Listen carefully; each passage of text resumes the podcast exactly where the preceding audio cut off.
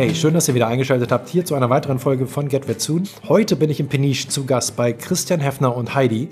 Christian ist seines Zeichens eigentlich einer der ersten digitalen Nomaden in Deutschland, als das Wort digitales Nomadentum noch gar nicht so im Trend war, wie es heutzutage der Fall ist.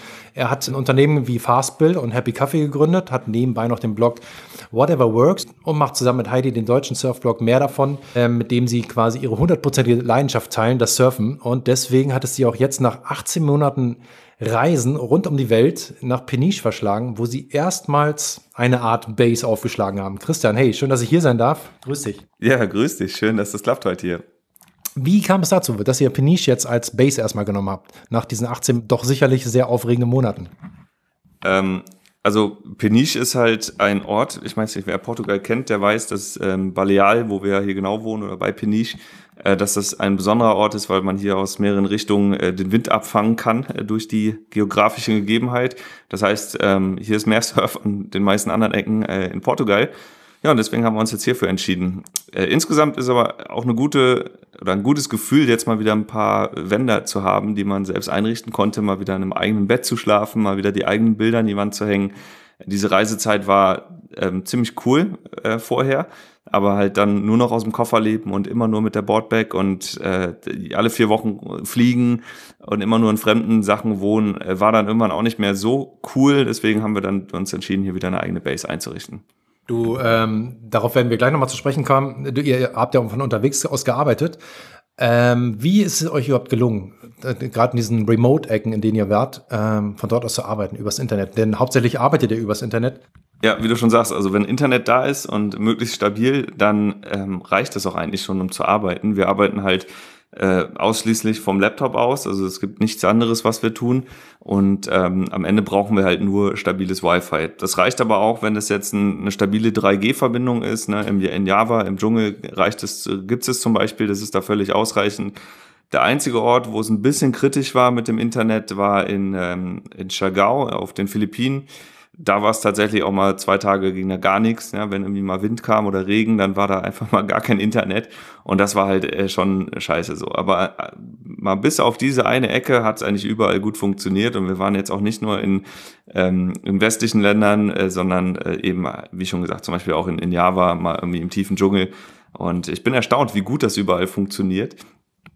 Ähm, die Basis dafür sind natürlich Online-Jobs, die wir uns jetzt über die letzten Jahre geschaffen haben. Äh, Fastbill ist ja das, das eine Unternehmen, was ich schon Anfang 2011 oder Ende 2010 angefangen habe mitzugründen. Ähm, und das ist halt äh, am Ende eine Software, die wir hier bauen, mit ähm, mittlerweile auch einem relativ großen Team von über 50 Mitarbeitern. Aber äh, wir haben zum Beispiel ab Tag eins die Firma auch dezentral gegründet. Also mein Mitgründer René und ich, wir waren noch nie zusammen in derselben Stadt, haben noch nie zusammen in derselben Stadt gewohnt und äh, haben das also von vornherein darauf angelegt, dass wir eben auch äh, remote arbeiten können. Und dieser Schritt jetzt ähm, ins Ausland oder in eine andere Zeitzone war dann auch gar nicht mehr so schlimm, ne? weil ob ich jetzt in, in Hamburg bin und nicht in Frankfurt oder ob ich jetzt auf Bali sitze und nicht in Frankfurt, da, sitzt, da sind jetzt am Ende auch nur ein paar Stunden Zeitverschiebung noch dazwischen. Und ähm, das haben wir halt irgendwie organisatorisch dann so geklärt, dass das auch funktioniert. Und ähm, auch bei den anderen Unternehmen, bei Happy Coffee zum Beispiel, alles, was, was irgendwie meine physische Anwesenheit erfordern würde, wie zum Beispiel Kaffee rösten oder Päckchen verschicken, das haben wir halt an Dienstleister ausgelagert und können uns somit weiterhin frei bewegen. Es klingt ja erstmal total super, oh, verwegen digital ortsunabhängig frei, aber du hattest einen langen Weg zurückgelegt, um erstmal dahin zu kommen, wo du jetzt bist, um dir dieses Leben überhaupt äh, leisten zu können. Ähm, magst du zu diesem Werdegang mal ganz kurz umreißen, wie diese Geschichte abgelaufen ist? Ja, gerne. Ich habe ähm, hab ganz normal studiert in Deutschland und hatte dann irgendwann einen ersten richtigen Job äh, bei Otto in Hamburg. Das war auch ganz cool. War da aber nur zweieinhalb Jahre und habe dann irgendwann gesagt, ich möchte gründen. Und ähm, gründen, also meine Motivation zum Gründer sein war halt nie jetzt äh, besonders ähm, irgendwie den Chef zu machen oder äh, irgendwie viel Geld zu verdienen, sondern mein Ziel war eigentlich immer nur selbst entscheiden zu können, wann, wo, wie, mit wem ich arbeiten möchte und auch woran. Und äh, das hatte mich damals motiviert. Ähm, und deswegen habe ich dann auch irgendwann bei Otto den Job aufgegeben und halt Fastbill mitgegründet. Der Werdegang war dann so, es hat dann zwischen dieser Idee, ich, ich will jetzt super frei sein und ich habe das tatsächlich mal gestartet, äh, lagen irgendwie dann doch nochmal sechs Jahre oder sowas, äh, in denen ich halt ähm, einfach versucht habe, irgendwie das Unternehmen auch ohne externes Funding oder so jetzt nach vorne zu schieben und äh, sichtbar zu machen und groß zu machen. Und ähm, am Ende sind wir da halt sehr kreativ gewesen und haben auch viele Sachen sicherlich richtig gemacht, weswegen Fastbill ja heute auch so ein, so ein Unternehmen ist, wie es halt ist. Ne? Die viele kennen das, wir haben über 70.000 Kunden, 50 Mitarbeiter mittlerweile und ähm, haben jetzt auch tatsächlich seit letztem Jahr da einen Investor drin. Aber das ist jetzt eben so die Folge, die wir haben, um den Hebel, den wir jetzt erzeugt haben, davor schon einfach noch ein bisschen zu beschleunigen und nicht, um überhaupt erstmal dahin zu kommen. Äh, also eigentlich war es eine ganz klassische Bootstrapping-Geschichte. Und ähm, anderes Beispiel, Kaffee als Beispiel, äh, Happy Coffee, auch das ist jetzt nicht äh, von, von heute auf morgen losgegangen. Ne? Ich habe mir nicht heute überlegt, äh, ich will morgen Kaffee verkaufen und dann konnte ich davon leben, sondern ähm, wir haben über über Jahre haben wir äh, hier äh, Blogger bezahlt oder Menschen bezahlt, die halt für uns auch Texte beigesteuert haben, haben selber erstmal ganz viel Texte versucht zu schreiben, mussten uns dieses Wissen aneignen. Und irgendwann nach vielen Jahren kam dann da ähm, so, ein, so ein gewisser Traffic raus, wo wir gesagt haben, okay, jetzt haben wir hier jeden Monat 15.000, 20.000 Leute auf dem Blog, dann können wir doch mal denen anfangen, irgendwas zu verkaufen. Und dann erst ging wieder diese ganze Kaffeerecherche los ähm, zum zweiten Mal übrigens schon. Ich habe schon mal 2007 angefangen, versucht Kaffee zu verkaufen, aber das dann wieder aufgegeben nach eineinhalb Jahren, ähm, eben weil ich nicht genug Fokus hatte, weil Fastbill dann kam. Und ähm, ja, auch hier, es hat halt ein bisschen gedauert und mittlerweile ist das aber auch ein Unternehmen, wo wir jetzt nach zweieinhalb Jahren Kaffee verkaufen und nach fünf, sechs Jahren ähm, Projektstart äh, können wir jetzt auch davon leben ne, und verkaufen irgendwie über eine Tonne Kaffee im Monat. Aber auch hier, es gab halt eine gewisse Vorlaufzeit. Wenn man diese Jahre ansieht, da muss man ja bestimmt noch die eine oder andere Durchstrecke zurücklegen. Was würdest du sagen, was würdest du jungen Gründern oder Unternehmern raten? Was, was muss man mitbringen, um diese Zeit erstmal wirklich durchzuhalten? Weil man weiß ja nie wirklich, ob es klappt oder nicht. Ja, also ich glaube, dieser lange Atem ist schon extrem wichtig ähm, als Gründer, weil vieles wird halt nicht funktionieren. Ähm, und also alles, was ich gegründet habe bisher, war in dieser Idee, die ich am Anfang hatte, ist es nie so aufgegangen. Also alles hat sich immer irgendwie nachher verändert und angepasst. Und ich glaube, das ist eine ganz, ganz wichtige Fähigkeit, die jeder Gründer haben muss. Ähm, mal irgendwas in den Raum werfen, also irgendwas irgendwie anfangen. Ja, das rate ich immer jedem. Einfach mal irgendwie loslegen und dann aber halt sehr genau, sehr wohl zuhören, was, was kommt davon an, wie kommt das an und wo sind die Menschen bereit, auch Geld für zu bezahlen und dann aber eben super schnell in der Lage sein, das auch anzupassen und ähm, den Pfad halt zu ändern und auch mehrfach. Und ich glaube, das ist halt wichtig ähm, als Gründer, um möglichst schnell dann auch immer einen halt Fuß zu fassen und ähm, wie gesagt dann auch so ein stabiles Einkommen zu erzeugen. Je häufiger man diese ganzen Learnings durchläuft, desto schneller kann man auch am Ende halt solche Entscheidungen fällen oder kann auch mal Fehler vermeiden, die man vielleicht woanders schon mal gemacht hatte. Insofern ist es tatsächlich jetzt auch bei mir so, ne, jedes neue Unternehmen, was ich gründe, ist halt, fällt mir ein bisschen einfacher. Ähm, auch wenn natürlich immer wieder neue Herausforderungen entstehen, die halt vorher nicht da waren. Aber ähm, ja, auch hier der Austausch mit anderen Leuten hilft immer ungemein. Und das ist ja auch eine Motivation, warum ich äh, Let's See What Works.com gegründet habe, einfach um, um ein Stück weit von dem Wissen, was ich halt gemacht habe oder von den Erfahrungen auch irgendwie weiterzugeben, um halt anderen Menschen dann so eine Grundlage für, für ihre Gründung zu geben, äh, damit sie dann selbst entscheiden können, wie und wo und wann sie äh, arbeiten wollen und leben wollen.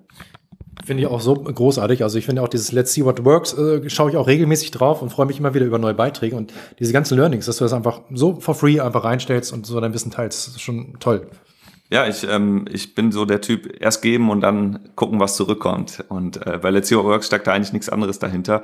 Ähm, bis heute ist es kein Projekt, was sich komplett selbst äh, trägt. Also es ist immer noch sozusagen ein Investment von mir, aber es ist auch ein Herzensprojekt, weil ich finde, dass eine Selbstständigkeit am Ende auch das ist, wo, womit man dann seine eigenen Träume ermöglichen kann oder verwirklichen kann. Und ähm, mir hat Wissen von anderen auch immer sehr viel geholfen und ähm, jetzt, ja, ich gehe einfach da einen Schritt vorwärts und äh, gehe in Vorleistung und äh, ich, es kam auch schon ganz viel wieder zurück, in welcher Form auch immer. Und ich bin sicher, dass das auch, wenn ich es noch ein Stück weiter treibe, dann vielleicht sogar auch ein, ähm, ein, ein finanziell lohnenswertes Projekt ist, was halt Geld verdient und ähm, dann vielleicht ein weiteres Unternehmen ist, von dem wir leben könnten, wenn wir es müssten. Ähm, aber so Videoseminare, wie man jetzt frei unabhängig leben kann, das wäre jetzt nicht so dein Ding, oder? Nee, also ich persönlich halte da auch gar nicht so viel davon. Ähm, es gibt ja diese, äh, diese Nomaden in Anführungsstrichen, die halt ähm, davon leben, dass die anderen erklären, wie sie davon leben. Und das macht halt nicht so richtig Sinn aus meiner Sicht, weil das halt ein, äh, ein, ein System ist, was halt in sich zerfällt, wenn alle auf einmal dieses Wissen haben. Ähm, ich persönlich bin halt ein großer Freund davon, irgendwie nachhaltige Konzepte, Produkte, Ideen aufzusetzen, also Dinge, die auch in ein paar Jahren noch funktionieren, weil der Marktbedarf da ist oder weil das Produkt einfach sinnvoll ist und äh, halt immer irgendwie gebraucht wird und äh, sich aber eben auch weiterentwickeln kann. Und Kurse sind halt immer sowas, ja, das kann man halt, also ich frage mich halt auch immer, warum Leute einen Kurs kaufen, entweder weil sie nicht gut genug googeln können oder weil sie einfach nicht die Zeit aufbringen wollen und dann halt jemandem 50 Euro bezahlen, weil der halt gut gegoogelt hat. Ähm, aber jetzt also mein, meine Konzepte sind ja eher so, ich habe eine Buchhaltungssoftware gebaut, ja, Buchhaltung muss man irgendwie immer machen. Das, da, da kommt man auch nicht drum herum und also machen wir es so gut wie es geht, ja, und so einfach wie es geht und so sexy wie es geht.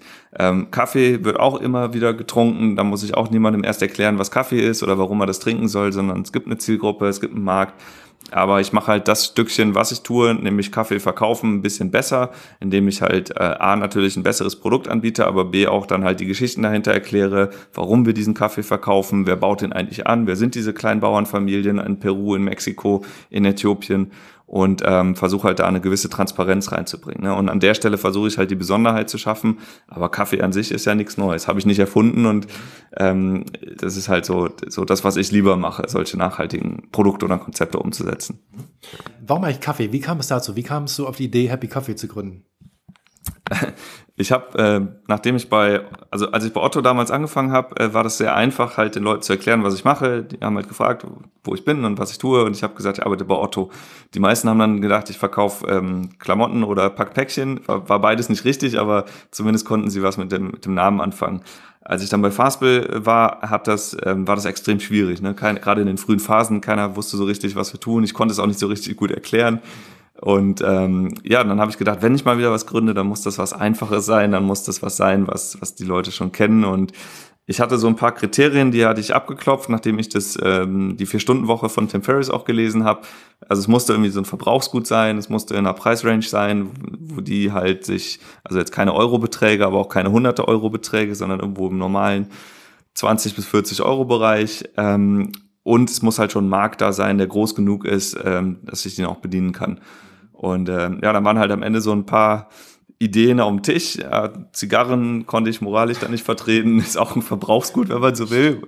Äh, Nahrungser ja, genau. Nahrungsergänzungsmittel war jetzt dann auch nicht so meins und äh, ja, dann bin ich halt bei, bei Kaffee hängen geblieben und äh, fand, ich bin ja selber auch ein riesen Kaffee-Junkie und finde das Thema cool und konnte mir auch in dem Fall vorstellen, mich da richtig reinzusteigern und Wissen anzueignen und äh, was aufzubauen und ähm, ja, mittlerweile ist Happy Coffee, glaube ich, das drittgrößte Kaffeemagazin in Deutschland auch und ähm, einer der wenigen äh, Online-Player in Deutschland, die halt auch so eine, so eine Relevanz haben. Also macht echt Spaß. Also cool, wie sich das entwickelt hat. Super. Wir saßen ja letztens schon hier in Peniche zusammen abends. Ähm, da hattest du die schöne Beispiele erwähnt von deinem Bruder, von deinem Zwillingsbruder, der aus Australien gekommen ist, irgendwie dort Work and Travel gemacht hatte, lange mit langen blonden Haaren, braun gebrannt zurückkehrte und viel am Surfen war. Und der hat dich so ein bisschen dann auf dein heutigen Lifestyle quasi gebracht, nämlich das Surfen. Wie kam es dazu? Wie, wie, war dieses Erlebnis für dich damals? Also es gab zwei Schlüsselmomente in meiner äh, Jugend, die mich dann zu diesem Leben heute bewegt haben. Das erste war mein Bruder tatsächlich, der aus Australien kam mit Anfang 20 und auch ein Surfbrett dabei hatte, dann als er wieder zurück nach Deutschland kam. Ähm, und ich dachte, ja krass, cool, der, äh, das so, so schön kann das Leben sein, ne? So, so, so ist es halt. Ähm, der kam dann allerdings wieder und dann war auch erstmal wieder vorbei mit Surfen und es hat ein paar Jahre gedauert, bis die Heidi, meine, meine Frau, gesagt hat, lass mal surfen gehen. Und das war jetzt vor, weiß gar nicht, sechs, sieben Jahren oder so. Und sie meinte dann, ähm, auch weil sie halt selber super sportbegeistert war und wir bis dato halt immer nur irgendwelche äh, Hotelurlaube gemacht haben. Ja, Airbnb gab es da ja auch noch nicht. Ähm, und ja, dann habe ich gesagt, lass mal surfen gehen. Gut. Und dann sind wir halt surfen gegangen. Das war tatsächlich hier in Portugal auch das erste Mal in Ericeira. Und ähm, das hat uns so viel Spaß gemacht. Trotzdem das erste Mal nicht so doll war. Ja, wir hatten beide Segel im Fuß und Ribera Dillas ist ja jetzt auch nicht unbedingt der super Anfängerspot. Nee. Aber ähm, wir sind dabei geblieben und haben dann seitdem eigentlich jeden Urlaub immer um, um das Surfen herum geplant. Und nach ein paar Jahren hatten wir dann überhaupt keine Lust mehr. Immer nur, oder wir waren, wir waren ein bisschen frustriert, weil wir immer nur diese zwei Wochen Urlaub hatten und dann kommst du wieder nach Hamburg und ähm, freust dich eigentlich schon wieder auf den nächsten Urlaub und diese Zeit dazwischen musste man irgendwie rumkriegen und das war uns zu doof. Also habe ich gedacht, gut, ähm, wir sind ja Gründer, lass uns doch mal einen Weg finden, wie wir am Meer leben. Und dann kam halt diese Idee zum Vollzeitnomadentum, ähm, was wir dann halt vorbereitet haben und ja, vor, vor zwei Jahren, drei Jahren angefangen haben umzusetzen.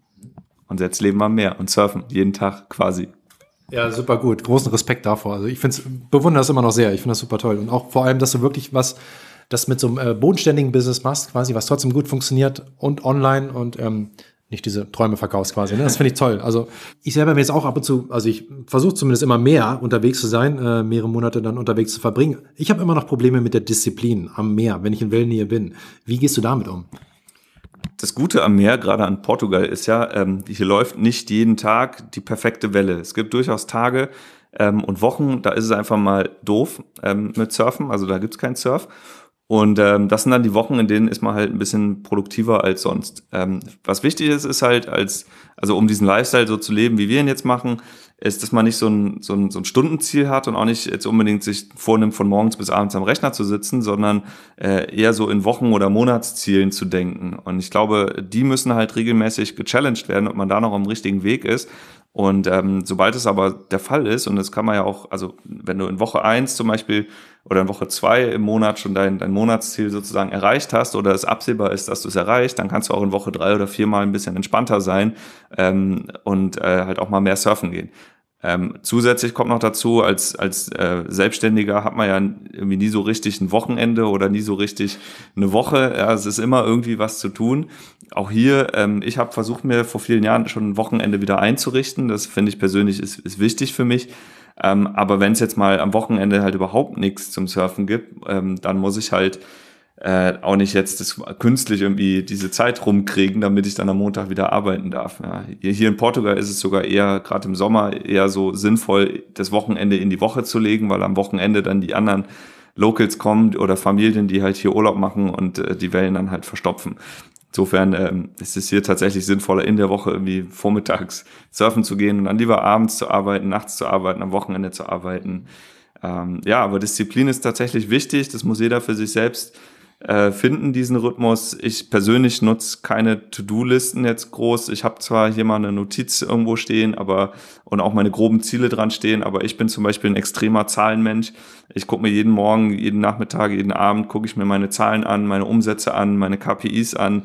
Ich werte alles immer bis ins letzte Detail aus. Ich weiß genau, wo welcher Hebel im Unternehmen ist. Ähm, und sobald irgendwo das nicht absehbar ist, dass diese, dieses Ziel erreicht wird, dann gehe ich zuerst an die Hebel und gucke halt, wo kann ich da Schrauben drehen. Ähm, aber was ich nicht mache, ist, ich setze mich nicht vor den Rechner und versuche halt die Zeit irgendwie rumzubringen. Äh, das macht halt irgendwie keinen Sinn. Und äh, das ist ja so dieses klassische Verhalten, was man in Angestelltenverhältnissen hat. Ja, man, man sitzt halt da und freut sich aufs Wochenende und am Wochenende freut man sich aufs nächste Wochenende, weil die Montage sind ja wieder Arbeit ähm, ich glaube, sobald man da ein bisschen selbstbestimmter ist und seine Ziele auch klar mal vor Augen hat und das Ziel muss halt in erster Linie sein, so viel Kohle zu verdienen, dass man ruhig schlafen kann, dann ähm, und das halt auch erreicht wird, dann dann ist es auch, dann, ich glaube, dann kann man auch entspannt schlafen und dann ist auch egal, ob da jetzt mal eine Welle ist, die man surfen will oder eben nicht. Guter Punkt mit den Zahlen. Ähm, ab wann würdest du sagen, ist man denn finanziell unabhängig? Also ohne da jetzt eine Zahl nennen zu können, ähm, es muss halt sichergestellt sein, dass man den Lifestyle, den man sich ausgewählt hat, ähm, dass der finanziert werden kann. Und dazu gehört ja bei den meisten von uns eine Miete, vielleicht ein Auto oder ein Fahrrad. Dazu gehört, sich mal alle halbe Jahre ein neues Surfbrett zu kaufen oder mal hier und da einen Flug zu buchen oder einkaufen zu gehen, essen zu gehen.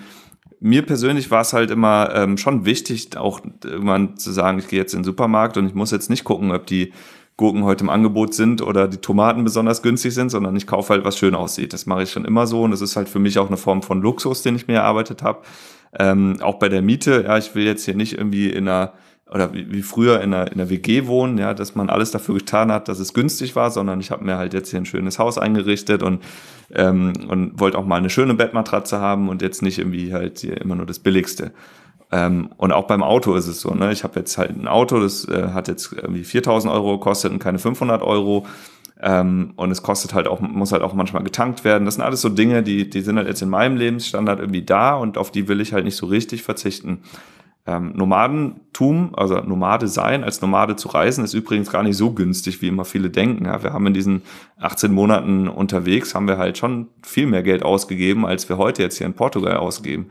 Na, jetzt zahlen wir hier eine ganz normale ortsübliche Miete und verdienen sogar noch Geld, indem wir es untervermieten bei Airbnb, wenn wir nicht da sind. Und wenn du aber Vollzeit reist, dann lebst du ja immer nur in diesen Airbnb-Wohnungen. Und die gehen ja dann, ähm, wenn du jetzt nicht gerade in Thailand oder in, in Asien generell bist, dann äh, kostet es ja schon Geld. Ne? Wir waren viel in Kanada, wir waren in den USA, wir waren äh, in Ländern, die halt äh, auch Australien, Neuseeland, das ist jetzt nicht günstig da. Und auch das ist aber auch Luxus. Und in dem Fall war halt unser Standard ein bisschen höher. Jetzt ist er wieder ein bisschen niedriger, ähm, aber wie gesagt, da muss jeder für sich am Ende wissen, wo er, wo er den Cut macht. Und für uns sind es ein paar tausend Euro, die wir im Monat brauchen. Ähm, ich brauche aber auch kein Porsche und ich brauche auch keine äh, sonstigen Statussymbole hier. Wenn ich mir alle halbe Jahre ein neues Surfbrett kaufe, bin ich auch happy. Oder einmal im Jahr einen neuen Neo oder sowas. Ähm, also so, so viel brauchen wir, glaube ich, nicht. Ähm, aber ich kaufe mir jetzt auch nicht mehr das günstigste Zeug. Was würdest du den Leuten raten? Also es gibt ja immer noch viele, die träumen auch davon, so frei und unabhängig zu leben, sich aber trotzdem noch nicht trauen, aus dem Hamsterrad auszusteigen. Was würdest du denen raten? Also jemand, der das unbedingt möchte, aus dem Hamsterrad aussteigen, der sollte möglichst heute oder morgen anfangen, sich zu überlegen, wo er mit dem Geld, ähm, was er jetzt in seinem Hamsterrad verdient, was ja gut ist, was stabil ist, ähm, damit sollte er irgendwas machen. Also ganz, ganz simpel irgendwie mal 50 Euro, 100 Euro, 200 Euro, was eben geht, jeden Monat beiseite nehmen und das halt irgendjemandem zur Not bezahlen dafür, dass der was macht, wenn man es selber nicht schafft. Das ist ja das häufigste Problem. Ne? Leute im Hamsterrad, die sind ja da drin, weil sie halt auch keine Zeit haben, sich da rauszuarbeiten.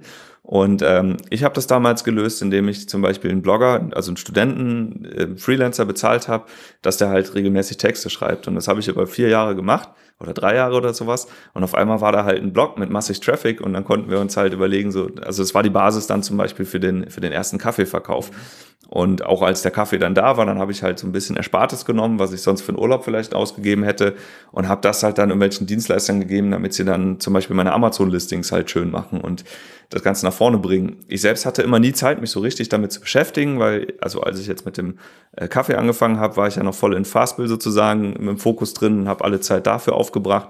Aber das, was ich dann zusätzlich hatte, habe ich dann immer irgendwelchen Leuten gegeben, die Ahnung von irgendwas hatten, damit die halt schon mal, zumindest mal anfangen, mal so eine, ja, irgendwie mal den, den Baum schon mal gepflanzt haben und vielleicht ist er schon mal die ersten zwei Jahre gewachsen und dann übernimmt man irgendwann, wenn es denn funktioniert und kann das dann halt größer machen. Und das habe ich schon immer gemacht. Das war, ähm, das war auch jetzt äh, bei, bei Fastbill schon so. Da habe ich halt auch erst gedacht, ja, irgendwie, also da war es halt besonders schwierig, nebenbei irgendwas zu machen.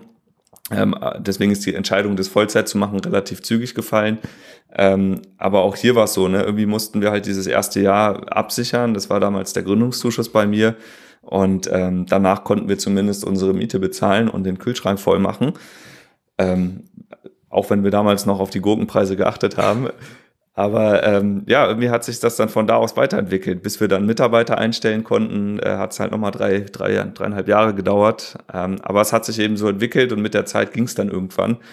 Und wie gesagt, nach sechs Jahren bin ich erst losgezogen und habe dann die Nomadenwelt erlebt, nachdem ich aber vorher schon viel Zeit und, und Schweiß und äh, auch wie, also vor allem Zeit in dieses Projekt investiert habe. Eure große Leidenschaft von Heidi und dir, das Surfen. Ähm, das teilt ihr ja auch auf dem Blog mehr davon. Erzähl doch mal dazu. Wie habt ihr damit losgelegt? Und ich glaube, ihr teilt ja auch so ein bisschen die, den kreativen Part und du eher den operativen Part. Ist das richtig? Genau. Mehr davon.com ist halt ein, ähm, ein Blog, ein Magazin, was wir vor zwei Jahren gegründet haben. Ähm, die Heidi ist ja noch nicht von Anfang an äh, Nomadin sozusagen. Also ich bin ja Gründer seit acht Jahren oder sowas jetzt oder neun Jahren. Und ähm, die Heidi hatte davor auch noch klassische Jobs äh, in Hamburg was gut war, weil es ja auch ein Stück weit Stabilität bedeutet hat für uns, aber es hat uns eben daran gehindert, weiterzureisen. Und deswegen war die einzige Lösung, um sie auch mitzunehmen, dass sie auch einen Job machen kann, der äh, mobil ist und äh, die naheliegendste Lösung war, sie halt dann in, in meinem Unternehmen einzustellen ähm, und hat halt von Anfang an geholfen, auch Kaffee zum Beispiel dann mitzuverkaufen und das Projekt dann nach vorne zu bringen. Ähm, sie ist ein riesengroßes Talent, was das Schreiben angeht, was das Verfassen von Texten angeht. Das kann sie echt gut. Und wir hatten damals immer schon überlegt, ja, lass uns doch mal was machen, was, was uns, wo wir richtig Bock drauf haben, wo wir Spaß drauf haben, auch wo sie sich so ein Stück weit natürlich auch selbst verwirklichen kann. Und ähm, wir brauchten also eine neue Spielwiese sozusagen. Und da ist dann mehr davon halt aus der Idee geboren. Ne? Surfen, Reisen, ähm, das sind all die Themen, die jetzt dort behandelt werden und sie ist tatsächlich diejenige, die hier den Content ähm, hauptsächlich schreibt ähm, und auch Gastautoren halt verwaltet, wenn man das so nennen mag, aber zum, oder zumindest mit denen in Abstimmung ist und auch ähm, lektoriert. Und sie ist auch mittlerweile äh, der Head of Content bei äh, Happy Coffee, also hat das Thema auch komplett genommen und äh, sorgt dafür, dass da heute auch nicht nur wir selbst, aber auch eben äh, zum Beispiel Freelancer, die für uns schreiben, dass da halt schöne Texte erscheinen. Äh, wir haben uns jetzt von den Aufgaben mittlerweile ganz gut ergänzt. Also ich mache all den, äh, den Business-Teil sozusagen, ich sorge und den technischen Teil, den Infrastrukturteil. Ich sorge halt, dass das alles läuft. Ich sorge dafür, dass wir Kaffee-Nachschub bekommen und dass der irgendwo eingepackt wird und verschickt wird ähm, und dass die Leute den noch kaufen können. Ähm, bei mehr davon bin ich auch derjenige, der dafür sorgt, dass das Ding halt auch irgendwie nachher Geld verdient ähm, und auch so ein paar technische Basics halt äh, erfüllt sind, äh, dass die SEO-Kriterien eingehalten sind, also all sowas. Ähm, und die Heidi sorgt halt dafür, dass das, was da steht, am Ende auch inhaltlich toll ist ähm, und äh, auch gesehen und gelesen wird. Also es müssen beide Teile sein. Und das ergänzt uns sehr gut. Ähm, und mittlerweile sind wir da schon sehr gleichwertig sozusagen unterwegs, auch wenn das, was man sieht, natürlich äh, deutlich mehr von der Heidi ist. Thema Blog und Geld verdienen. Was sind so die gängigen Wege, um mit einem Blog Geld zu verdienen? Also es gibt ganz klassische Wege, würde ich sagen, sind, ähm, sind Werbung, ja, Werbung in jeglicher Form. Also äh, der typische Fall ist ja, es kommt ein großer Partner und sagt, hey, ich möchte mein Produkt auf deiner Seite bewerben. Dann lässt man den einen Blogpost schreiben, einen Sponsored Post oder schaltet man Banner ähm, und bekommt halt dafür eine Pauschale. Das ist ein Modell, das kann man machen, ist sicherlich auch, ähm, gerade wenn man als Blogger anfängt, auch mal ganz, äh, ganz spannend, weil man dann irgendwann halt wirklich das erste Mal ein paar hundert Euro in der Hand hält für etwas, was man da halt selbst geschaffen hat. Das ist ein tolles Gefühl. Ähm, das ist allerdings ein Modell, was sich auch nicht so richtig ähm, skalieren lässt, beziehungsweise erfordert das am Ende auch einen größeren Apparat dahinter. Ne? Es gibt dann, man sieht das in größeren Magazinen, da gibt es dann richtige Redaktionen und Sales-Teams und Leute, die halt den ganzen Tag nichts anderes machen, als Werbeflächen zu verkaufen. Ähm, und ich finde halt, Werbung ist auch immer so ein Ding, was ähm, was halt irgendwie, da, da muss das Interesse des Magazins auch gewahrt werden als Blog, äh, um sich da nicht zu sehr zu verdrehen. Ähm, ich weiß nicht, wer selber schon mal einen Blog gestartet hat, der wird früher oder später auch von irgendwelchen Gambling-Buden angeschrieben äh, und bekommt halt da attraktive Deals, aber muss sich halt überlegen, ob das passt oder nicht. Und deswegen, ähm, es gibt auch verschiedene andere Modelle, wie man am Ende mit einem Blog Geld verdienen kann. Es muss nicht immer Werbung sein, es kann auch ähm, also selbst wenn wir bei Werbung bleiben, es kann auch so eine sensitive Werbung sein, ne? so eine content-sensitive Werbung. Nehmen wir mal an, da ist jetzt ein, ein Anbieter, der, der hat vielleicht ein Interesse, in irgendeinem ganz bestimmten Blog von dir erwähnt zu werden. Ähm, bei Happy Coffee haben wir zum Beispiel Anbieter von Wasserfiltern. Ja, wir haben Artikel zum Thema Wasser, wie benutzt man Wasser, welches Wasser ist gut für Kaffee, welche Eigenschaften muss das haben. Ähm, und dieser Anbieter hat dann gesagt, hey, ähm, wir wollen, ähm, wir haben diesen Artikel bei euch gesehen, der auch gut rankt können wir nicht da irgendwie mit rein? Ja, dann muss ich dem jetzt keinen Bannerplatz auf dem kompletten Blog verkaufen, sondern und auch keinen Sponsored Post, weil den muss man auch erstmal wieder finden, sondern ich habe halt ihm gesagt, äh, hier, du kannst in diesem einen konkreten Artikel kannst du jetzt halt eine Platzierung bekommen und musst halt dafür dann bezahlen. Und äh, die wird jetzt in dem Fall sogar performanceabhängig abgerechnet ähm, pro Klick. Ähm, und wenn man das halt ein bisschen größer machen will, kann man das ja auch in Richtung Affiliate weiterentwickeln, kann dann sagen, so, ich baue jetzt hier zehn Affiliate-Partner auf, auch nicht tausend, sondern zehn zehn, die halt passen. Ja, bei Let's See What Works mache ich das so. Das ist ja, der Zielgruppe sind ja kleine Unternehmen, also suche ich mir halt ein Blog-System, ein Buchhaltungssystem, Fastbill, ein äh, CRM-System, ein was weiß ich für ein System und dann stelle ich die halt immer wieder an geeigneten Stellen vor und verdiene halt Geld durch die Vermittlung. Also auch das ist ein Modell, wie man als Blogger Geld verdienen kann. Ähm, was auch ein Modell ist, äh, eigene Produkte entwickeln. Ähm, der Sebastian von Off the Path zum Beispiel, offthepath.com, die haben jetzt einen Shop gebaut, wo sie Outdoor-Produkte verkaufen. Ähm, von der Hängematte bis zur French Press, äh, Aeropress, die man mitnehmen kann, um Kaffee zu machen.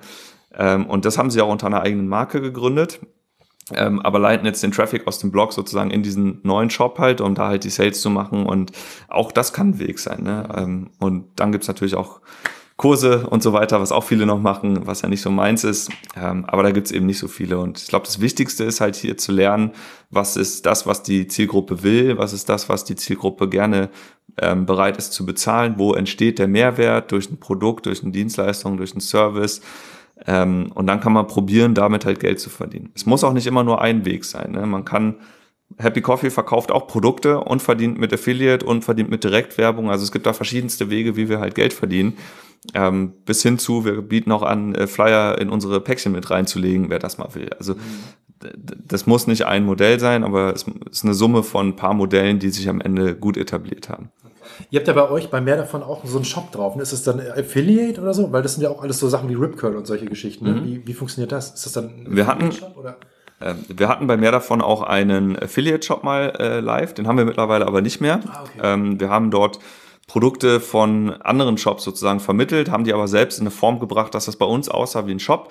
Wer aber dann da drauf geklickt hat, um das Produkt zu kaufen, der ist dann nicht in den Warenkorb gekommen, sondern eben in den Warenkorb des, des Shop-Anbieters.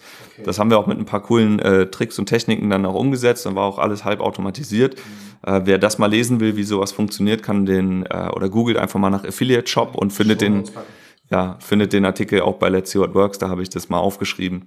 Ähm, wir haben auch tatsächlich mal selbst ein Produkt verkauft bei Let's See What Works, haben mit einer, mit einer Freundin, äh, die äh, auf Bali Bikinis designt, äh, mit der haben wir eine gemeinsame Linie entwickelt, mit Zealous, ähm, mit, der, mit der Marie und äh, haben dann halt auch mal eine eigene Bikini-Linie äh, verkauft. Das war auch eine ganz tolle Erfahrung. Ähm, allerdings haben wir festgestellt, dass es als Blog, als Magazin, wenn man auch erstmal so wahrgenommen wird, halt schwierig ist, auf einmal so, so ein Buy-Button mit einzubauen äh, und den Leuten dann zu sagen, jetzt kauf hier mal was. Ähm, dafür gehen sie halt dann doch lieber in einen richtigen Shop. Äh, am Ende war das jetzt doch, so, also es war ein erfolgreiches Projekt für uns, aber wir haben entschieden, dass wir es nicht weiterführen, eben weil wir dann doch lieber Magazin sein wollen als, äh, als Shop. Ähm, bei Happy Coffee wiederum haben wir uns dann dafür entschieden, dass wir lieber Shop sein wollen als Magazin. Ähm, und das auch das gehört dazu, herauszufinden, in welche Richtung will man am Ende gehen. Aber ein Blog erstmal zu haben, ist immer gut.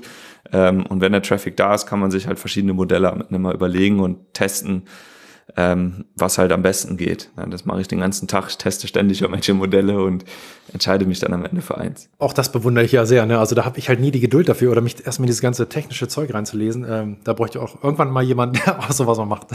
Jetzt ähm, mit mehr davon. Seid ihr auch in einer Nische des Surfbloggens. Äh, da gibt es ja in Deutschland ein paar. Wie würdest du die deutsche Surfblogger-Szene beschreiben? Überschaubar. Also es gibt tatsächlich nur ein paar. Und ähm, ich finde aber auch diese Surfblogger-Szene in Deutschland, also gibt es zehn Blogs oder so mittlerweile, ähm, das ist schon ganz spannend. Und auch hier ist jetzt schon eine Entwicklung sichtbar. Ne? Natürlich schreibt am Anfang jeder dieselben Texte. Ne? Wie ist Bali, wie ist Sri Lanka, wie ist keine Ahnung, wie ist Portugal, also so diese klassischen Destinationen und jeder bereitet es halt auf seine Art auf und das ist auch okay und gut so. Ähm, aber mit der Zeit entwickelt halt jeder Blogger, also der Mensch dahinter, ja auch so einen gewissen Stil, so eine gewisse Persönlichkeit. Die einen gehen dann mehr in so eine spirituelle Richtung, die anderen gehen mehr in so eine technische Richtung, die dritten gehen mehr in so eine praktische Richtung. Und das, das merkt man dann auch in diesen, in diesen Entwicklungen der Blogs. Und ich finde das persönlich immer ganz spannend. Ähm, und äh, ja, heute, klar, irgendwie sind wir alle, wenn man so will, auch Wettbewerb, zumindest vor Google. Ja, alle wollen irgendwie mit denselben Keywords ranken. Ähm, aber es ist auch ein großes Miteinander bei den Surf-Bloggern, die ähm, ja alle, also irgendwie, ich kenne, weiß nicht, von den von den meisten Leuten, äh, die kenne ich jetzt auch persönlich schon und äh, hat man mal getroffen und war auch mal surfen und so. Und ich meine, du bist ja auch Surfblogger sozusagen, jetzt treffen wir uns ja auch mal in Peniche. Also ich finde das schon, äh, ist eine total nette Community ähm, und es macht Spaß, halt Teil dieser Community zu sein und die auch mitzugestalten ein Stück weit.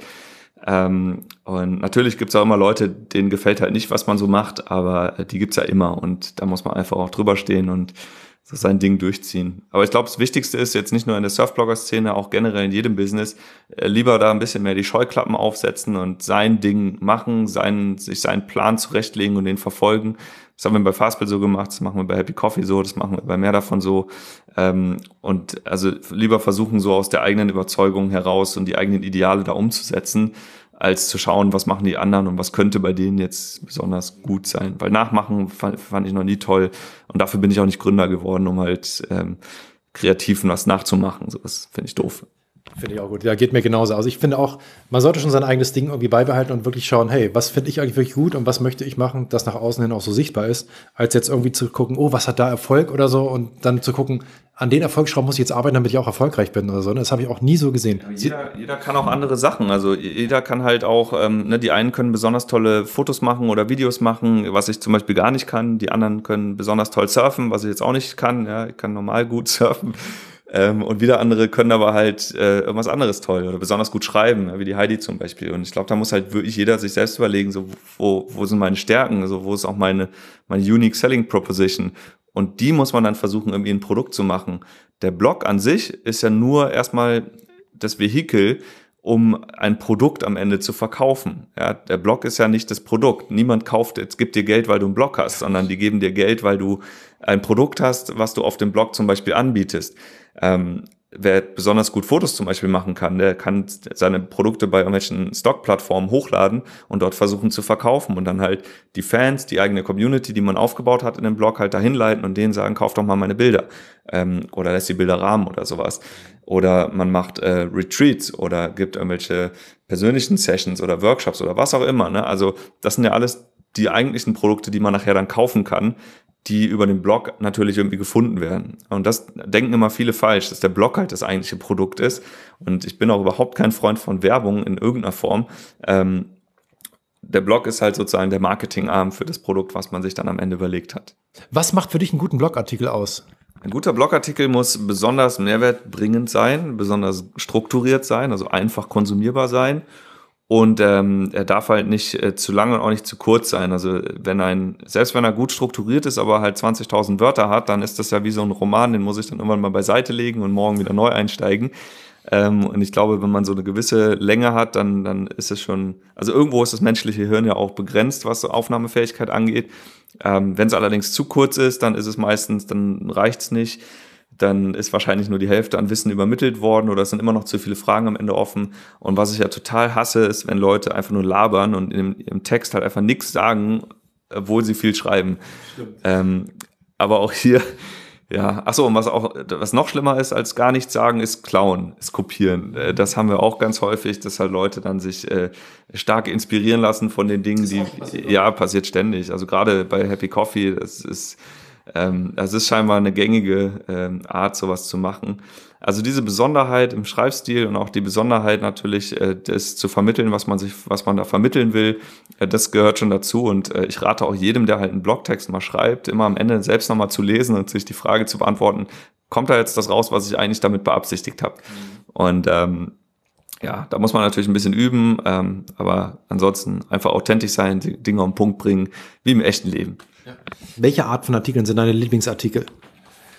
Also ich persönlich habe ähm, zwei Arten von Lieblingsartikeln. Die einen sind die, die mich halt so wegträumen lassen. Ja, das sind auch, das sind meistens die mehr davon Artikel von der Heidi. Selbst wenn ich da auch schon war, ich lese die Artikel und dann bin ich in Gedanken auf einmal wieder ganz woanders und erinnere mich gut an diese Zeiten zurück. Ja, das sind einfach so relaxing, unterhaltende Artikel, die machen total Spaß. Und dann, was ich halt auch super finde, sind Artikel, ähm, wo jemand ähm, zum Beispiel äh, irgendwie was Konkretes erklärt, also eine, mir eine Frage beantwortet, die ich habe. Ja, ich suche halt, wie mache ich jetzt als Beispiel, wie mache ich Facebook-Werbung, wie setze ich die DSGVO um, wie mache ich äh, irgendwelche technischen Sachen? Und dann finde ich einen Artikel und ist das ganz kurz aufgelistet, ganz kurz und knackig, ähm, Einleitungssatz, Bullet Points mit To-Dos, mach das, das, das, ein Bild, ein Video dazu und dann ist fertig. So, und äh, das sind so die Artikel, die besonders hilfreich sind, wo man am Ende sagt, okay, ich habe es verstanden, ich habe da was mitgenommen, ich habe einen Mehrwert mitgenommen. Und ich versuche auch gerade bei Let's It Works immer deshalb auch diese eigenen Erfahrungen da aufzuschreiben mit Bildern. Äh, als ich meinen Instagram-Account gestartet habe, ich habe das alles dokumentiert, so was habe ich an Tag eins gemacht, was habe ich an Tag zwei gemacht, so was, damit die Leute, die dann auch immer einen Instagram-Account starten, halt lesen können, so was tun sie eigentlich, damit sie irgendwie fand nach vorne kommen. Fand ich auch übrigens großartig, einfach so, ne? Ja, jetzt danke. an und so schön naiv einfach, hey, ich mache das jetzt einfach genau. mal, gucke, was passiert. So genau. Ich habe halt nie behauptet, das ist jetzt die ultimative Lösung für alle, die halt Super-Influencer werden wollen, aber ich habe halt einfach mal gesagt, so habe ich es jetzt gemacht und das sind meine Ergebnisse, meine Erfahrungen. Und äh, bestimmt haben es andere besser hingekriegt, aber darum geht's auch gar nicht, sondern es geht nur darum, halt mal einfach aufzuschreiben, so ist es passiert und das ist eine Inspiration und auch eine Hilfe für viele, die halt irgendwie ganz am Anfang stehen äh, wo wir gerade bei mehr davon waren und die ganzen Stories, die ihr hattet, die, ganze, die ganzen letzten 18 Monate, was sind so deine drei Top-Momente oder Top-Länder? Sagen wir mal Momente, die finden ja dann in den jeweiligen Ländern statt. Ja, Momente, da muss ich mal gut überlegen. Also wir haben ja echt intensive Zeiten erlebt ähm, und es gibt, also ich muss die Momente dann doch irgendwie mit Orten verbinden, wo ich halt auch jetzt heute ähm, noch viel zurückdenke und, und halt so, so ein Bild im Kopf habe, was sich einfach sehr gut anfühlt. Und das war tatsächlich einmal in, ähm, im, im Dschungel in, in Java, in Westjava, was, äh, oder Zentraljava war es noch, ähm, da gab es so wenig irgendwie und trotzdem war es aber so cool, weil die Leute da halt auch so zufrieden waren. Da, da war noch nicht dieser Massentourismus, da war alles noch sehr einfach und die Wellen waren halt ziemlich cool, also sehr perfekt und das halt jeden Tag, Tag ein, Tag aus. Und ähm, das war ein sehr, sehr schönes, schönes Leben sozusagen da, weil es so einfach war, wie man sich halt immer vorstellt und trotzdem aber äh, so, eine, so eine gewisse Produktivität auch an den Tag legen konnte. Also 3G-Internet. Und wenn ich mal skypen musste, bin ich zum Funkmast gefahren und habe halt dann 4G gehabt. Das war so das eine. Ähm, ansonsten, Byron Bay hat mich auch sehr beeindruckt, äh, weil da halt dieses äh, Laid-Back Australien, lange Haare, blonder Style, äh, kurze Surfboards, das wird da halt gelebt, so in, in jeder, mit jeder Faser von jedem Menschen, der da ist. Natürlich sind da auch viele Touristen ähm, und Byron Bay Kern war jetzt auch äh, schon sehr überlaufen von Touristen, aber wenn man so ein bisschen in die umliegenden Dörfer geht und da mal am Flohmarkt und dann auch mal irgendwie an Spots fährt, die jetzt halt nicht äh, The Pass sind, äh, dann ist das auch, ja, dann hat man auf einmal dieses Australien-Feeling, was ich halt besonders cool fand. Ähm, und wo ich auch heute noch echt gerne zurückdenke. Und Australien ist auch gar nicht so teuer, wie immer viele sagen. Es ist halt nur teuer, wenn man als Tourist da ist. Also wenn du in die Bars gehst oder wenn du halt ähm, die Housing brauchst, was nur kurzfristig ist, das ist halt echt teuer. Aber sobald du auch in die Randgebiete gehst und irgendwie ein bisschen länger guckst und in den Supermarkt gehst, dann ist das ein ganz normales Leben auf Hamburger Niveau, würde ich sagen. Okay. Ähm, also das kann halt jeder. Und ähm, ja, so, ich meine, die Momente sind halt besonders für uns, wenn wir zusammen surfen gehen können, wenn wir äh, im Wasser sitzen und äh, den Sonnenuntergang haben. Ja, besonders tolle Sonnenuntergänge gab es in Ostjava zum Beispiel oder auch in Nordspanien, Somo äh, bei Santander. Das waren so Wahnsinnsmomente, wo ich mir jedes Mal denke, wie, wie surreal ist das, ja, wie krass ist das, dass man jetzt hier sitzen kann und ähm, quasi nach Hause, das zu Hause sieht, wo man jetzt hingeht, weil man da wohnt. Also sowas finde ich schon ähm, perfekt und äh, ja, also für mich sind die Momente immer dann besonders, wenn halt so alles drumherum auch stimmt. Ja, es, natürlich gibt's auch Wellen, wo man halt sagt, boah, das war jetzt die Welle meines Lebens. Aber irgendwann hört man dann auch die auf zu zählen und Surfen ist halt für mich viel mehr als einfach nur der Sport, also die Welle selbst. Mir geht's jetzt auch nicht darum, jetzt besonders große Wellen oder besonders schnelle Wellen zu surfen. Ich habe zum Beispiel auch gar kein Performance-Shortboard, sondern ich habe halt nur so gemütliche Bretter, na, so ein Egg oder ein Fisch. Also das, sind, das ist so mein Style. Ne? Und ähm, deswegen so dieser dieser super krasse Schlitzer bin ich nicht. Dafür habe ich auch zu spät angefangen zu surfen. Der will ich auch gar nicht sein. Ähm, aber dieses drumherum, so dieses alles drumherum, ne, von morgens am Meer aufwachen, lecker gesund frühstücken, äh, zwischendurch tolle Wellen haben und abends dann so einen Sonnenuntergang haben, das gehört irgendwie alles dazu. Und solche Tage sind, sind die, die besonderen. Ja, und daran, die versuche ich natürlich jetzt zu optimieren, indem wir halt immer da sind, wo, wo das ermöglicht wird zum Beispiel nicht Portugal im Winter, viel zu kalt hier. Und das sogar im Mai, diesen, dieses Jahr zumindest. Also es war schon echt hart. Ja, es gibt Wochen, da ist es ja auch im Mai schön, aber es ist erstaunlich, wie kühl das doch jetzt hier ist ja. dieses Jahr. Ich habe mich auch gewundert. Schließen wir gleich mal an zu der Frage. Ähm, was bedeutet dir das Meer? Also das Meer ist ein Lifestyle für mich. Ne? Wer am Meer lebt, der ist irgendwie ruhiger, finde ich. Ähm, also das, das merkt man auch, wenn man nach Holland fährt und sich die Holländer anschaut, die am Meer leben. Die sind irgendwie anders, finde ich. Ähm, es gibt natürlich immer so Extremformen, wo jetzt gerade viele Touristen aufeinandertreffen. Bali, ganz schlimmes Beispiel in Anführungsstrichen. Ne? Da, da hat man dieses eigentliche Mehrfeeling kaum noch, weil da geht's halt eigentlich nur noch um Party und Tourismus und irgendwas verkaufen. Obwohl ich Bali immer noch toll finde und ich finde auch Canggu toll, weil man da super essen kann. Aber so dieses Surfen und dieser eigentliche Lifestyle, den gibt's da halt gar nicht mehr so, wie er mal gedacht war, wenn man das so sagen kann. Ähm, ja, aber ich glaube, Meer ist für uns ist immer so ein, ich soll mal sagen, ist so eine so, so, so eine Richtlinie. Ja, wir reisen zum Beispiel nicht mehr an Orte, die nicht am Meer sind, außer wir machen mal jetzt bewusst mal drei Tage einen Städtetrip oder so ins Landesinnere. Aber eigentlich ist es immer so dieser dieser Stern, den man hinterher läuft. Ja, man ist ja auch nie am Ziel. Man gerade als Nomade ist man ja irgendwie immer unterwegs, auch wenn man mal jetzt paar Monate irgendwo bleibt oder auf einmal eine Base hat, von der aus man weiterreist. Aber ähm, es gibt so ein Stück weit den Weg vor das Meer und mir geht's gut am Meer. Ich meine, das ist, ähm, ist auch, glaube ich, äh, wissenschaftlich bewiesen, dass das Meer gut tut. Ja, die Salzluft ist gut für die Atemwege. Äh, man hat keine Allergien mehr auf einmal und äh, gut, es gibt Feuchtigkeit im Haus. Aber ich finde es mehr großartig und mit dem Meer kommt ja auch immer dieses, äh, dieses viel Bewegen einher, ja, wenn man surft, man ist ja so häufig am Wasser, man bewegt sich viel mehr. Früher musste ich mich zwingen, zweimal in der Woche ins Fitnessstudio zu gehen und heute gehe ich halt ganz natürlich, aus einem ganz natürlichen Verhalten heraus, bewege ich mich halt viel, viel mehr, als ich es damals gemacht habe. Und ähm, mehr bedeutet auch, dass man in Vegetationen lebt, die äh, zum Beispiel viel gesünderes Essen hervorbringen. Ja, gerade in Asien, da gibt's ja Früchte, Vitamine ohne Ende, die da wachsen für günstiges Geld. Also man ernährt sich auf einmal auch viel anders oder viel bewusster und ähm, keine Ahnung, wann ich mir das letzte Mal eine Tiefkühlpizza in den Ofen geschoben habe. Sowas machen wir ja einfach nicht mehr. Und ähm, das alles ist mehr für mich. Also ein bewussteres, gesünderes, ausgeglicheneres Leben mit viel mehr Bewegung. Abschließende Frage. Wo geht es als nächstes hin? Was sind eure Pläne? Jetzt seid ihr gerade in Peniche, aber ähm, du meinst ja selber auch, äh, Peniche ist noch lange nicht das Ende aller Tage. Was, wo zieht ihr euch als nächstes hin? Gibt es schon weitere Projekte, Ideen? Ja, ähm, wir sind ja, also wir sind jetzt seit Januar hier in Peniche und äh, unser Ziel war halt hier jetzt diese Base aufzubauen. Also Base heißt halt, dass wir A, ein Haus finden, B, das Haus auch einrichten und C, das Haus vermietbar machen. In Portugal gehört dazu auch, dass man hier ein Gewerbe gründen muss, dass man hier ähm, eben ein bisschen mehr machen muss, um auch formell äh, das alles richtig zu machen, äh, Steuerberater und so weiter. Also es ist nicht ganz ohne hier ein Airbnb-Business zu gründen, aber das gehörte alles auch dazu und deswegen waren wir jetzt auch äh, eine ganze Weile hier. Ähm, wir wollen aber jetzt im Sommer ähm, weiterreisen, äh, wollen allerdings jetzt nicht direkt wieder nach Asien, sondern äh, wir gehen nach Schottland für äh, wahrscheinlich so vier, sechs Wochen oder noch länger. Ähm, bisschen England noch auf dem Weg zurück, äh, machen das im Campervan auch wieder. Also das, da sind wir sehr flexibel dann unterwegs.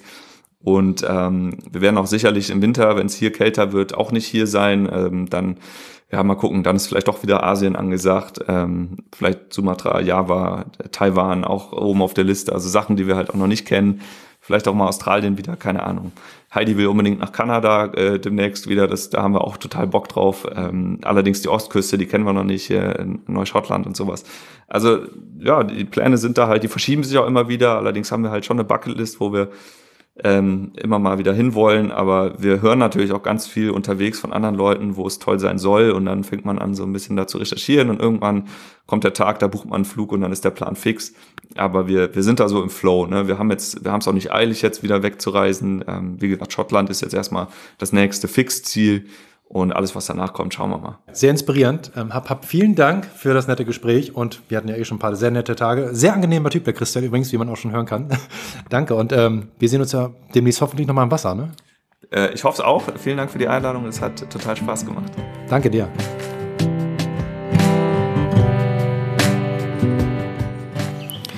Alle Links zu Christian und seinen ganzen Aktivitäten findet ihr wie immer in den Show Notes. Und falls euch diese Folge gefallen hat, hinterlasst doch gerne eine Bewertung auf iTunes. Bis ganz bald, habt eine schöne Woche, genießt das Wetter. Bis dann.